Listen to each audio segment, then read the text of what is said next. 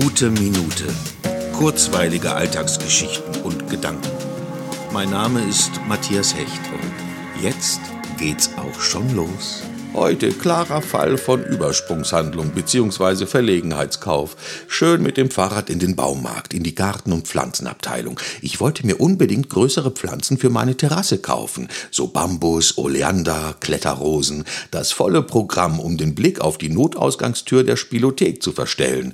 Und dazu rauscht Bambus so schön im Wind. Ich habe mir also alles ausgesucht, wirklich schöne Sachen. Voller Vorfreude wollte ich dann den Lieferauftrag fertig machen. Als Fahrradfahrer ist nicht gut Pflanzen kaufen. Aber nein, in der Corona-Zeit wird nicht geliefert. Och, DHL liefert doch auch. Och. Aber okay, akzeptiert. Ganz ohne irgendwas jetzt wieder nach Hause? Nein, nein. Eine quietschgelbe 5 Liter Gießkanne aus Vollplaste für 2,99 sollte es sein. Dabei habe ich was zum Gießen.